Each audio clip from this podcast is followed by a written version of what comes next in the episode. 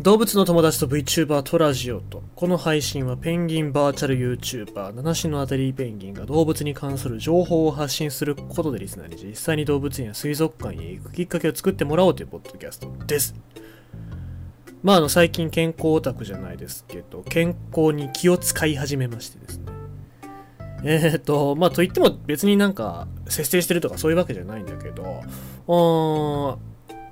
アスケンっていう体調というか健康アプリを入れてでまあこれ食べ物がどれぐらい摂取できててでまあタンパク質がどれぐらいビタミンがどれぐらい取れてるみたいなのを、表示してくれるアプリなんですけどえっとねなんかねいろいろ足りてないですね。えーとまあ、基本的に僕はタンパク質エネルギー、えー、カルシウムマグネシウム鉄亜鉛があとビタミン D も足りてないらしくて。えー、まあなので急いで今日はあのサプリメントを買いに行きましたけども、まあ、普通に食べててもねなかなかその必要なビタミンだったりとか栄養素っていうのはわからないわけなんですよね。で足りてる足りてないって自分の体でこういうメーターが出るわけじゃないから、まあ、こういうの見てるのいいなというふうにも思いますけどただねなんか普通に飯食ってても飽和脂肪酸とか塩分とかってやっぱり過剰になっていくなと思って、えー、まあそう考えると難しいですね。でこのアプリいいのがさ、えっ、と食べたもののバーコードだったりとかあと写真を撮るだけであこれは何だみたいな感じで表示してくれるので、えー、まあ、そういうのがすごく楽でなんか健康管理とか、まあ、食べ物ってどれぐらい自分は栄養素を摂取してるのかっていうのがね、えー、なんか分かりやすくてすごいいいんですよ。別にほら案件でも何でもねえからあの入れる入れない別にどうでもいいんですけどあの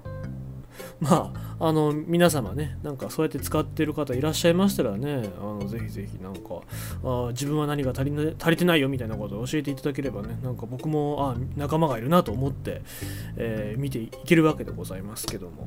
まあ、やっぱりサプリメントとかって頼らないとちょっと栄養素っていうのは足りないなというふうに思いましたね。はい。ということでございまして、えー、今日は名誉のお話をしたいと思います。アメリカの動物園がキーウィふれあいイベント中止し謝罪ニュージーランド人の1万人の怒りで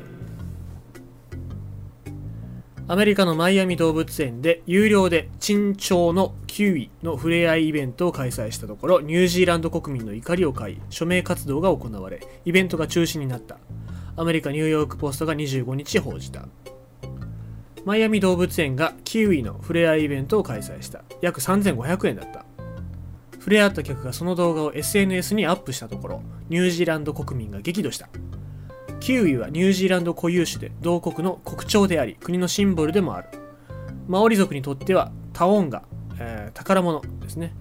そんなキウイが夜行性にもかかわらず白昼に触れ合いイベントでこねくり回されたり客との自撮りで振り回されたりする動画が SNS で拡散したのだ。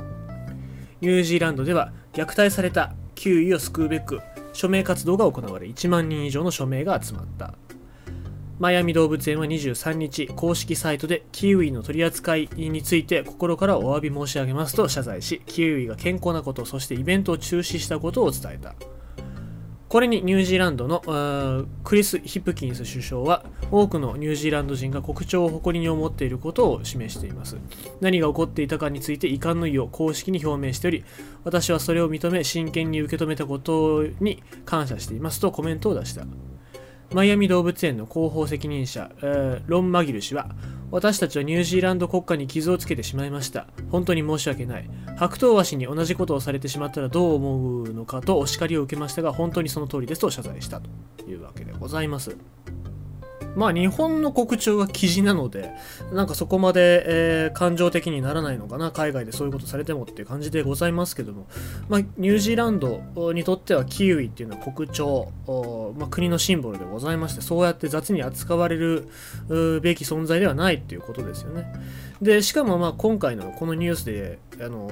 首相が、ニュージーランドの首相も出てきましたから、あそういうところを見るとね、やっぱりそのニュージーランドっていうのが環境だったりとか動物に対してどれぐらい、えー、まあ、真摯に、えー、取り組んでるのかっていうのが分かりますよね。なんか記事がこねくり回されてたぐらいで多分岸田さんって出てこないと思うんですけど、えーまあ、そうやって、え、名誉ある、えー動物に対しての扱い方っていうのが悪いということでニュージーランド国民が怒るっていうね。なかなかこう日本では考えられないことかもしれませんけども、まあ、やっぱりそうやって国と共に一緒に生きてる生き物っていうのを大事にしてほしいっていうのは、うん、その国だったり外交的な部分でもですね影響が出るっていうことを考えますと、まあ、日本国内にいる生き物たち、まあ、動物園の動物っていうのはどうなんだろうっていうのも考えさせられますよね、まあ、例えばアジアゾウだったりとか、えーまあ、他の動物たち。その国にとって大事な動物たちを預かってるっていう意識をね、えー、もっとみんなで持っていかないといけないと思いますし、えー、これはね、動物園だけじゃなくって、えー、見る側、えーが、例えば動物園に行ってこの飼育の展示の仕方どうなんだろうって思ったらちゃんと声を上げて、えー、行くってていうね、そうやって動物園のかい、え、環境だったりを改善していくっていうのも、まあ一つ、その動物だったり、その動物がいる国に対しての、ま、リスペクトなのかなっていうふうにも思いますね。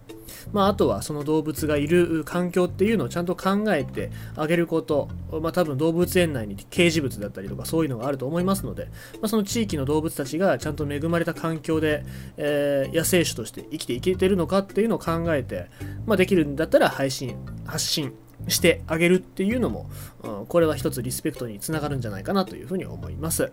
ということでございまして、今日のニュースは、アメリカの動物園が9位触れ合いイベント、ニュージーランド人の怒りに触れて中止ということでございました。